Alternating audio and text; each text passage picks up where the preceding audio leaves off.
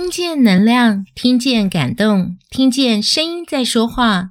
嗨，你今天过得好吗？我是文英，声音的一百个礼物。今天要送给你的礼物是黄庭坚的故事《芹菜面》。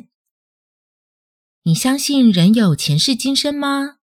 你相信投胎转世的故事吗？今天想跟你分享宋朝文学家黄庭坚的故事。黄庭坚文采和人品兼优，他的诗书画号称三绝，与当时的苏东坡齐名，人们称他们为苏黄。黄庭坚不止闻名远播，还秉性至孝，常常亲自帮母亲洗涤尿壶，即使后来当了官，也没有改变这项孝行。二十四孝里，嫡亲逆气的孝子，就是黄庭坚。相传黄庭坚在中了进士之后，被朝廷任命为安徽的地方知州。上任的时候，他才二十六岁。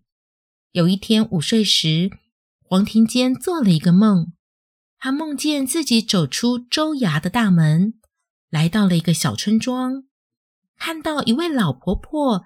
站在家门口的供桌前，手里拿着香，嘴巴念念有词，好像在呼喊着什么人的名字。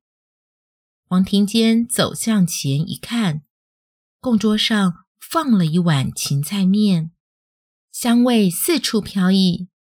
黄庭坚便不知不觉地端起碗来吃了起来。等到午睡醒来的时候，吃面的感觉。仍然十分清晰。更奇怪的是，他嘴里还留有芹菜的香味呢。黄庭坚虽然觉得纳闷，但他也没有在意，只觉得这不过是一场梦境罢了。但是到了第二天午睡的时候，黄庭坚竟然又做了跟昨天相同的梦，而且梦醒的时候，嘴巴里依然留着淡淡的芹菜香，这下子黄庭坚不免觉得惊讶了。于是他走出了衙门，循着梦中的记忆，一路寻找梦中的小村庄。令他讶异的是，一路走来，道路的景色和梦中的情景竟然完全一样。终于，他来到一户和梦境中一模一样的房舍前。黄庭坚敲门后，一位老婆婆出来应门。黄庭坚便问她关于芹菜面的事。老婆婆说：“昨天是她女儿的忌日，她女儿生前非常喜欢吃芹菜面，所以每年她的忌日，老婆婆都会煮碗芹菜面，再呼喊女儿的名字，希望她能够前来享用。”黄庭坚问老婆婆。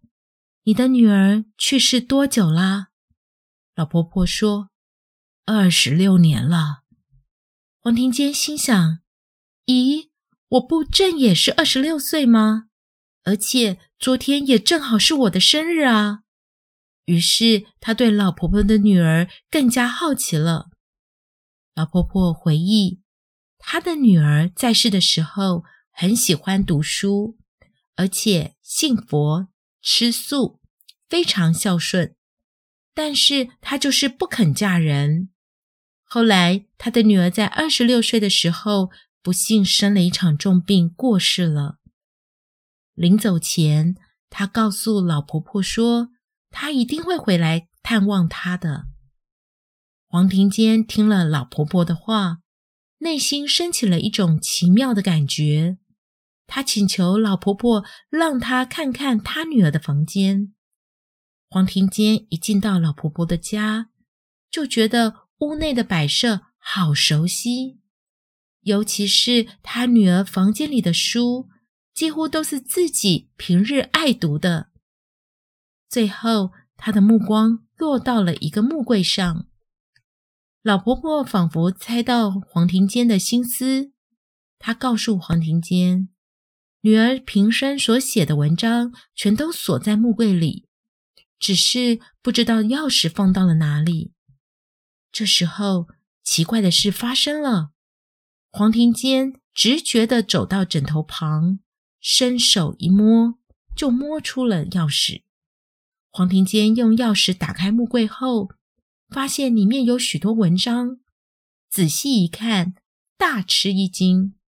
原来他每次参加考试所写的文章，竟然和老婆婆的女儿写的文章一字不差。黄庭坚不禁感慨地说：“原来我这一生所读的书、所写的文章，都是上辈子就已经读过、练习过了。”黄庭坚不禁跪了下来，向老婆婆磕头，因为他心中已经完全认定，眼前的这位老婆婆就是自己前世的母亲啊。于是，黄庭坚将老婆婆迎回州衙，承欢膝下，让她能够安养余年。这段感人的故事也就这样被大家传颂着，直到今天。传说清代文学家袁枚在听闻这个故事后，不禁发出“书到今生读已迟”的感慨，意思是说，像黄庭坚这样的大文学家。诗书画三绝的人，并不是今生才开始读书的，前世就已经读了很多书了。黄庭坚的故事说完了，也有后世学者考证这个故事，觉得有许多不合理的地方。或许这只是一个民间传说，也许关于前世今生，在我们投胎转世的那一刹那，所有的记忆都消失不见了。可是感觉却会留下。你是否曾经和一位新朋友一见如故，有滔滔不绝的话题，仿佛两个人是认识很久的朋友呢？你是否曾经做过一个让你印象深刻的梦？梦中的情景清新如画，而你在梦里体验到了悲欢离合的情绪呢？你是否没有理由的偏爱某一个颜色、某一种香气，甚至是某一项食物的味道呢？或许有些感觉是因为前世所结下的缘分所牵引的。但无论如何，不管是否有前世今生，愿我们都能好好的把握此生，圆满这一生所遇见的每一个缘分，让我们来世再相见的时候，一眼就知道彼此上辈子结下了美好的缘。我是文英，把声音当作礼物送给你。